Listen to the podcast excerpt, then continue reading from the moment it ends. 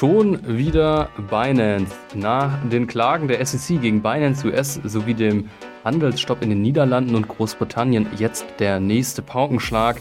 Das US-Justizministerium will gegen Binance klagen. Droht dem Cryptospace jetzt der nukleare Winter?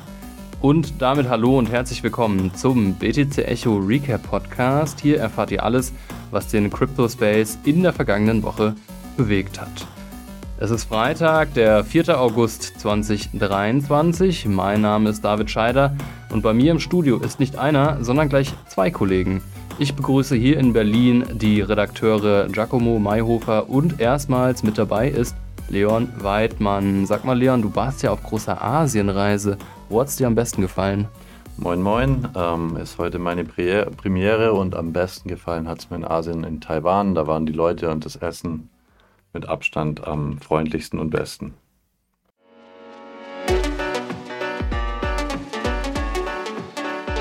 Achtung, dieser Podcast stellt keine Anlageberatung dar. Alle Aussagen dienen lediglich der Information und spiegeln die persönlichen Meinungen unserer Redakteurinnen und Redakteure wider. Der Redaktionsschluss für diesen Podcast ist Donnerstag, der 3. August um 15 Uhr. Ja, wir kommen zum ersten Thema. Immer wieder Binance. Die noch größte Kryptobörse der Welt kommt aus den Schlagzeilen nicht raus. Jetzt wagt sich auch das US-Justizministerium DOJ, das steht für Department of Justice, aus der Deckung und erwägt eine Klage gegen Binance Manager. Es geht also um strafrechtliche Vorwürfe. Welche das sind, das verrät uns Giacomo. Genau, die Nachricht hat äh, das Nachrichtenportal Semaphore heute oder gestern Abend, ich weiß nicht mehr genau, gedroppt.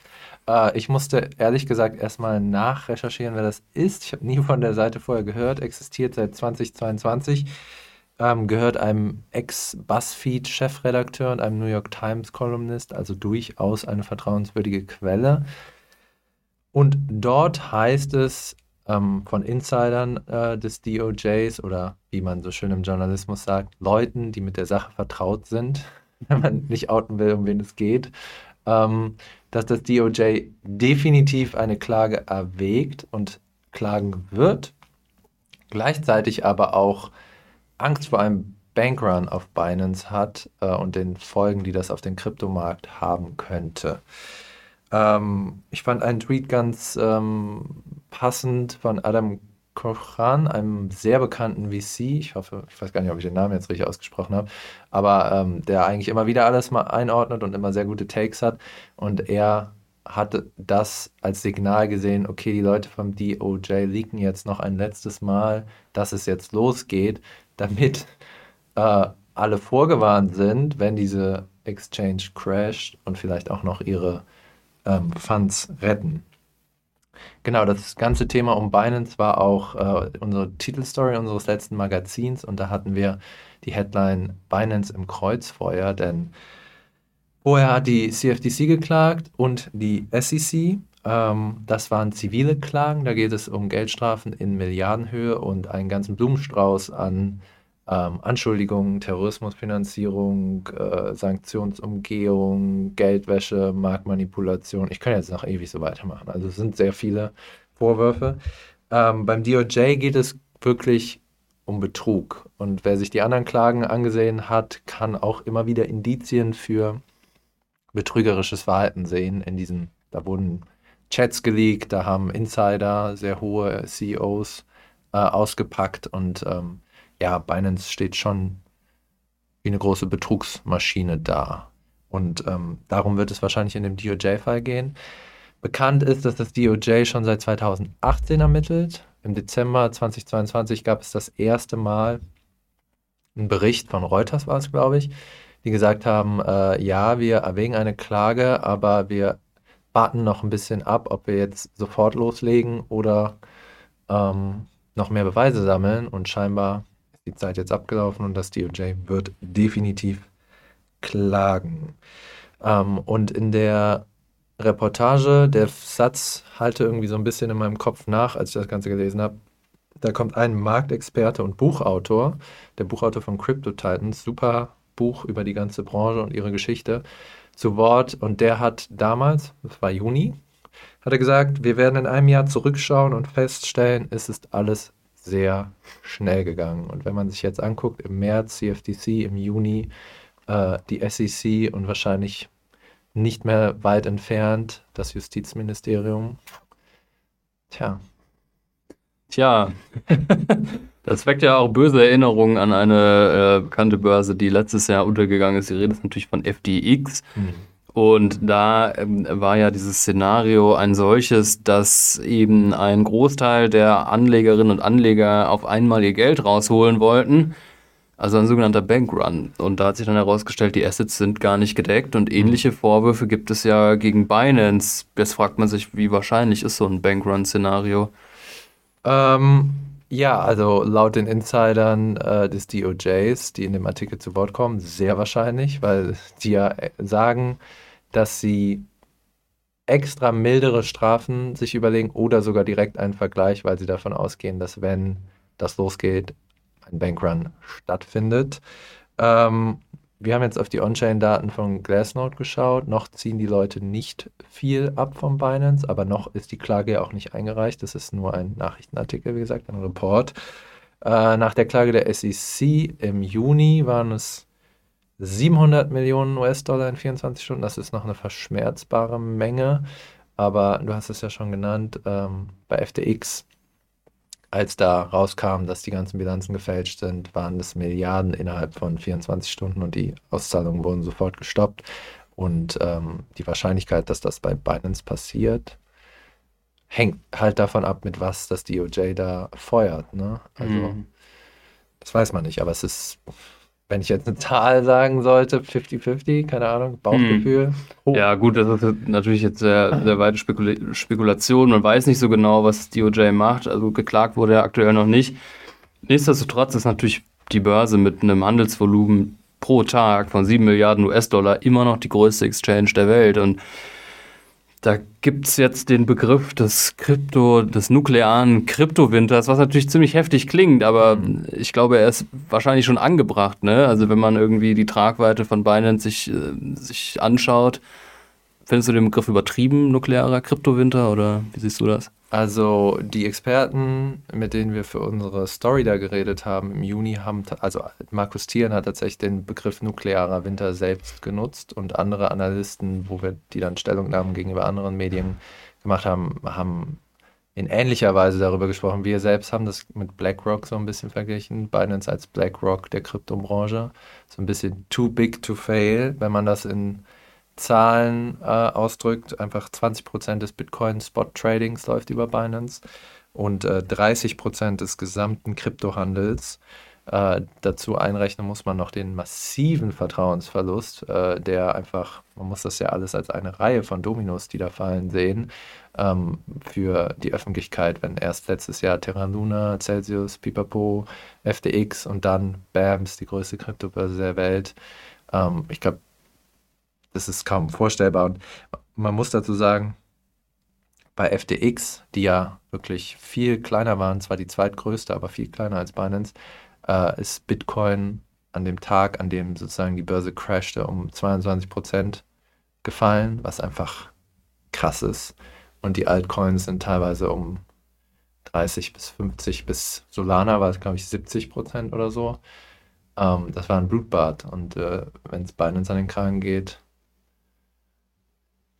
ja. Dann geht's so weiter, ja. Es gibt ja so eine Figur ähm, bei Binance, die, sagen wir mal, ziemlich prominent ist. Also es geht natürlich um Gründer Changpeng Zhao, CZ genannt in der Szene. Mhm. Und es ist ja noch nicht klar, gegen wen diese Ermittlungen laufen, aber es heißt gegen Manager von Binance. Ähm, wie geht denn Changpeng Zhao mit den Vorwürfen um? Ja, er postet halt auf Twitter Gibt er eigentlich dieselbe Stellungnahme, die er immer gibt, wenn ihm irgendwas nicht passt? Er spricht von FOD, beziehungsweise postet einfach nur Remember vor. Wir mussten jetzt auch nochmal nachschauen, was das heißt, weil er das immer wieder postet. Das heißt, ähm, Remember 4 steht, diese 4 steht für Ignore FUD, Fake News, Hacks, etc. Das ist so seine Standardantwort, wenn solche Medienberichte liegen. Ich finde, das spricht mal wieder für die große Seriosität von Binance, dass äh, wenn das Justizministerium sozusagen einen Angriff ankündigt nach zwei Klagen, die einem schon im Rücken sind und ein Bankrun bevorsteht, dass der CEO nur postet Remember for. Okay. Also er nimmt es nicht ernst. Ja, immer. Ich weiß nicht, was er persönlich tut, aber er, er reicht das sozusagen weg. Man muss dazu sagen, dass Binance sich auch sehr starkes Anwaltsteam geholt hat. Also tatsächlich sogar jemanden, der beim Justizministerium gearbeitet hat bis Mhm. 2018 Ja, okay. und für eine Kanzlei arbeitet, die Mark Zuckerberg und Apple und sogar George W. Bush vertreten hat. Ja, okay. Mal gucken, ob die was ausrichten können.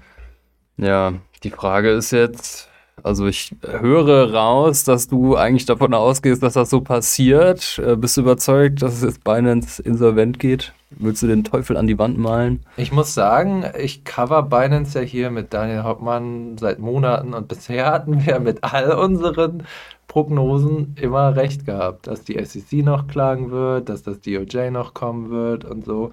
Ähm, was die Reserven angeht, ähm, ist Binance ja auch so ein bisschen eine Blackbox. Also klar, man kann jetzt auf CoinMarketCap gehen und sich angucken, was sie da sozusagen angegeben hat. CoinMarketCap gehört übrigens Binance. Ähm, es gab mal ein Proof of Reserve äh, Ende letzten Jahres, als FTX crashte, von Mazar. Und das ist, finde ich, wieder ein ganz schlechtes Signal. Mazar hat den später zurückgezogen, weil die wollten ihren Namen nicht darunter stehen haben.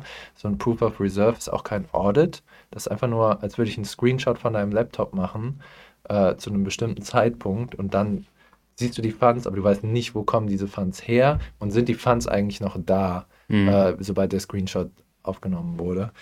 Ähm, ja, nach eigenen Angaben haben sie 53 Milliarden US-Dollar an Reserven. Alles ist über 100% gedeckt, also auf jeden Bitcoin von Kunden. Über 100 Prozent sogar. Teilweise über 100 Prozent, äh, haben sie mindestens einen Bitcoin selber vorliegen, aber wenn man dann in die SEC-Klage und so schaut, steht da, dass Kundengelder und äh, die Assets der Exchange miteinander vermischt werden und Mark Money, also kommt halt darauf an, was an den Vorwürfen dran ist. Ne? Also, Mhm. Wenn das DOJ sagt, irgendwie, wir, wir haben Angst vor einem Bankrun, haben die vielleicht Beweise dafür, dass äh, Binance Finanzen nicht so sauber sind. Und dazu muss man nochmal sagen, Blick in die Vergangenheit, Celsius 2022 offiziell Insolvenz angemeldet, war aber schon 2021 insolvent. FTX war auch schon lange insolvent, bevor es gecrashed ist. Ähm, oft spielen diese Leute halt das Spiel so lange, bis es nicht mehr anders geht. Aber wir wissen es nicht. Keine Ahnung. Let's see and hope, würde ich sagen. Gut, ähm, ja, kommen wir zum nächsten Thema. Wir wollen ein bisschen über Curve Finance sprechen. Und um einen, ihr habt es wahrscheinlich schon mitbekommen und auch auf unserer Website gelesen, ja, ein Millionen-Hack der DeFi-Plattform. Leon, vielleicht mal für Menschen wie mich, die DeFi-Analphabeten sind, was ist denn Curve Finance eigentlich genau? Also Curve Finance ist eine dezentrale Börse, ähnlich wie ähm, Uniswap, auf der man eben seine Token ohne Mittelsmann über sogenannte Liquidity Pools handeln kann. Ähm, und in diesen Liquidity Pools sind halt eben diese Kryptowährungshandelspaare. Bei Curve ist es äh, in dem Fall sind es immer stabile Handelspaare. Das bedeutet, das sind ähm, ähm, Stablecoins, also beispielsweise Handelspaar USDT, USDC oder eben aber auch Staked Ethereum gegen normale Ethereum. Also immer zwei Handelspaare, die ähm, gegeneinander einen, ähm, ja, einen stabilen Preis haben.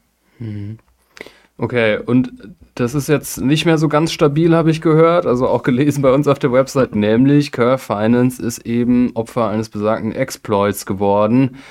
Also, wie ich es verstanden habe, ist da irgendwie dann eine Sicherheitslücke, das wirst du uns genau gleich nochmal erklären, ähm, ausgenutzt worden und die Blockchain-Sicherheitsfirma Blocksec geht davon aus, dass bis zu 41 Millionen US-Dollar gestohlen wurden. Was ist denn da jetzt bekannt über den Hack?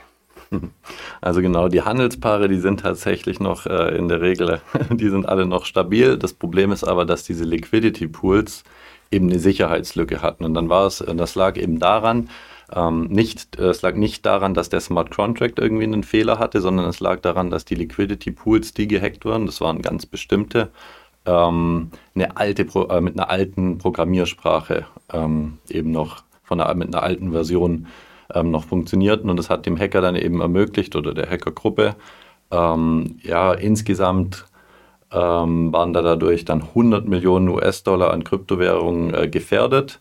Und er konnte eben diese aber 41 Millionen konnte er nur entwenden, ähm, weil ein Teil dieser, ähm, dieser Rücklagen konnten so, sogenannte ein, ein Whitehead-Hacker, ähm, der konnte das eben noch unterbinden und einen Teil dieser Funds auch wieder quasi retten. Aber ähm, ja, der Schaden war natürlich enorm und der äh, Total Value Locked, also das gesamte Kapital in den Smart, Smart Contracts von allen ähm, Curve-Anwendungen, das fiel dann auch umgehend nach dieser Aktion um 50 Prozent. Und ähm, äh, ja, der Curve-Token hat darunter natürlich auch leiden müssen. Hm. Eine alte Programmiersprache genutzt, das klingt irgendwie ziemlich fahrlässig auf mich. Ja, das ist in der Tat fahrlässig, vor allem bei Curve Finance, eines der ältesten und etabliertesten DeFi-Protokolle, die es gibt. Ähm, ja, das ist schon, schon eine Nummer, schon dass die da so fahrlässig gewesen sind. Aber hat man irgendeine Ahnung, wer das gewesen sein könnte, wer dahinter steckt?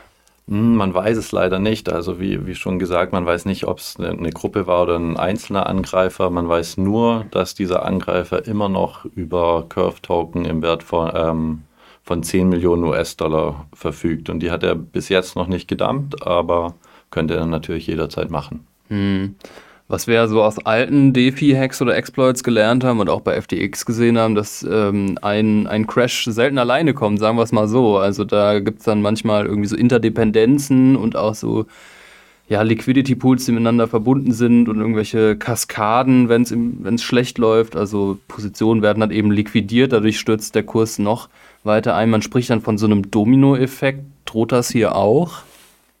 Ähm, tatsächlich, das ist, aber, ähm, war ganz heiß diskutiert in den letzten Tagen auf Krypto-Twitter. Da war nämlich die Sache ist nämlich die, dass der ähm, Curve-Gründer äh, Michael äh, Egorov, der hatte noch seine eigenen Curve-Token in Landing-Protokollen ähm, beliehen und also seine Position an Curve-Token, die er da hatte, die waren eben rund 2 Millionen US-Dollar wert.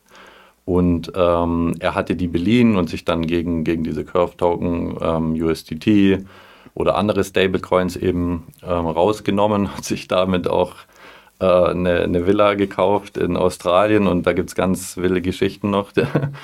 Ähm, das ist auf jeden Fall ähm, auch eine krasse Sache. Und äh, die Sache war jetzt aber die, dass durch diesen Hack der Curve-Token eben an Wert verloren hat und dieser ähm, Gründer von Curve ähm, sein Kredit ist dann eben in äh, Bedrängnis gekommen und war kurz davor, eben liquidiert zu werden. Und ähm, ja, er konnte das dann mit ein paar sogenannten OTC-Deals OTC ähm, eben verhindern, dass seine äh, Position liquidiert würde, indem er eben äh, den Curve-Token unter dem Marktpreis an andere, also äh, in einem speziellen Deal mit anderen institutionellen Investoren, ähm, auch Justin Sun war da auch tatsächlich dabei, ähm, die ihm diese Token abgekauft haben unter der Hand, also ohne den Curved-Marktpreis äh, zu beeinflussen.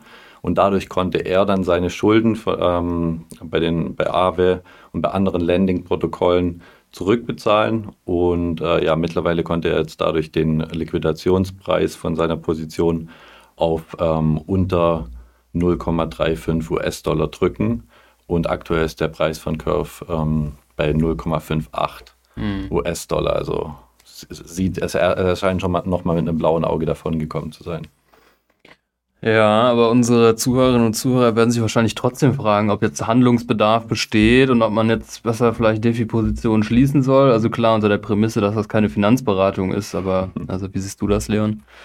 Also ich würde ähm, zunächst mal sagen, natürlich muss man jetzt beobachten, wie sich die Situation weiterentwickelt. Ähm, man kann auch auf DeFi Lama diesen Liquidationspreis live sehen. Also ist alles on-chain, eben auf, den, auf dem Ethereum-Blockchain kann man das eben einsehen. Da sieht man eben, wo ist jetzt dieses Level, wo, der, ähm, wo dieser Curve-Founder liquidiert werden würde.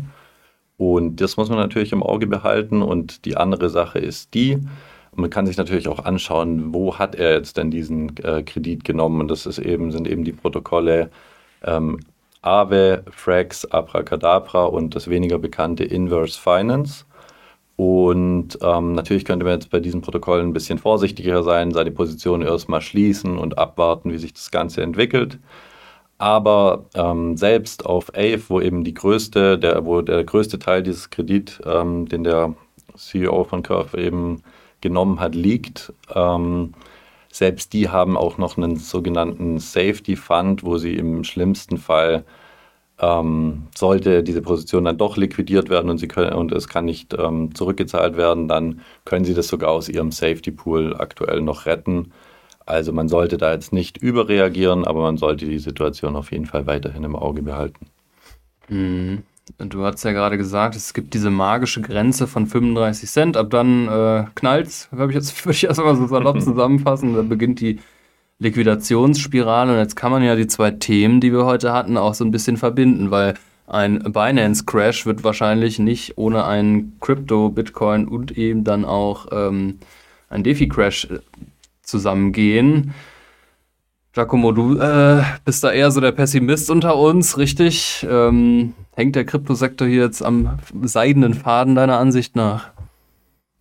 Ja, und der seidene Faden, um im Bild zu bleiben, der reißt schon ganz stark, meiner Meinung nach. Also, die Experten, mit denen ich geredet habe, haben halt alle gesagt, so ja, das DOJ wird auf jeden Fall kommen. Und wenn es ein Betrugs, äh, sozusagen Betrugsfall wird, dann ja, sehe ich sehe ich da irgendwie Land unter, äh, einfach weil, weil wir es schon mit FTX gesehen haben.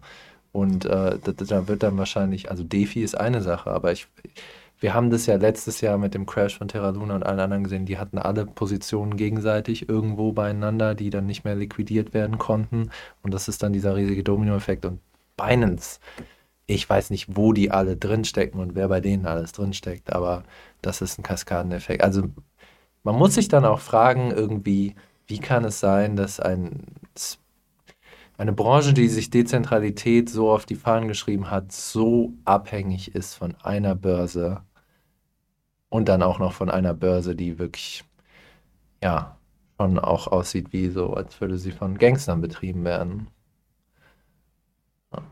Ja, absolut, da kann ich dir nur zustimmen. Dass, ähm, also Binance ist natürlich da das Damoklesschwert über dem Crypto-Space. Ähm, schaut man sich jetzt aber nur Curve eben an, dann sieht es aktuell so aus, als hätte dieser ähm, Founder von Curve sich dann nochmal seinen Kopf aus der Schlinge gezogen.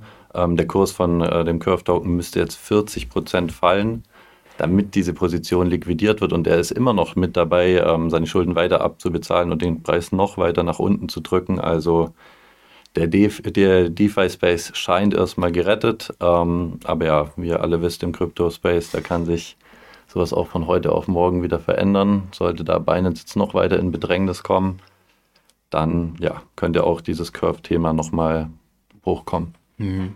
Ja, interessant fand ich ja nur, dass die Anleger da irgendwie scheinbar ziemlich entspannt sind. Also hat, wurde ja auch schon angesprochen, irgendwie, dass da eigentlich keiner äh, Veranlassung sieht, seine Funds da von Binance abzuziehen. Vielleicht glaubt man da CZ und seine Aussage, dass Funds Safu sind, wie er immer so schön sagt. Äh, ja, scheint ja schon was äh, zu bewirken. Und bei mir persönlich gilt so ein bisschen das Prinzip Hoffnung. Also ähm, ist nicht wirklich fundiert, muss ich gestehen. Ich war noch nie ein Fan von Binance. Ich habe da auch noch nie gehandelt, weil mir das immer schon shady vorkam. Irgendwie diese ganze regulatorische Arbitrage wird es ja so euphemistisch genannt, wenn man sich einfach dem Arm von jeglicher Regulation entzieht und dann mal in Malta ist, mal in China und mal sonst wo. Ist alles irgendwie. Hm, weiß ich nicht. Also, naja, es gibt äh, auch hierzulande und in Europa genug regulierte und seriöse Exchanges. Da kann man, glaube ich, ruhigen Gewissens traden. Äh, vielleicht brauchst du Binance auch einfach nicht unbedingt. My two cents an dieser Stelle. Ja. Ja, liebe Zuhörerinnen und Zuhörer, bevor wir euch ins Wochenende entlassen, hier noch ein kleiner Hinweis. Ich fahre nämlich mit meinem Kollegen Dominik Döllel dieses Jahr auf die BTC 23. Das ist eine der größten Bitcoin-Konferenzen Europas. Und falls ihr Lust habt, uns dort zu treffen, ähm, bekommt ihr das Ticket günstiger, nämlich genau 5% günstiger, wenn ihr den Code BTC Innsbruck ins Gutscheinfeld eingibt. Alles zusammen BTC Innsbruck 5% auf die Bitcoin-Konferenz in Innsbruck in diesem Jahr. Und glaubt mir, die Konferenz lohnt sich. Lieber Leon, lieber Giacomo, vielen Dank für diese wirklich informative Folge, auch wenn die Themen heute etwas düsterer waren gerade die Nummer mit Binance ist ja super spannend. Wir bleiben da auf jeden Fall dran. Also vor allem du und ähm, Daniel Hoppmann, ihr seid ja unsere Experten für. Und da auch nochmal dieser Verweis auf die wirklich spannende und gut geschriebene Titelstory Im Magazin, die es jetzt aber auch online gibt, da verlinken wir euch den Link in den Show Notes. Und dann sagen wir ja, ähm, bleibt uns treu, schaltet nächste Woche gerne wieder ein. Ihr erreicht uns, hört uns immer freitags, überall da, wo es Podcasts gibt. Lasst uns gerne eine gute Bewertung in eurer Podcast-App des Vertrauens da. Und dann sagen wir Tschö und bis zum nächsten Mal.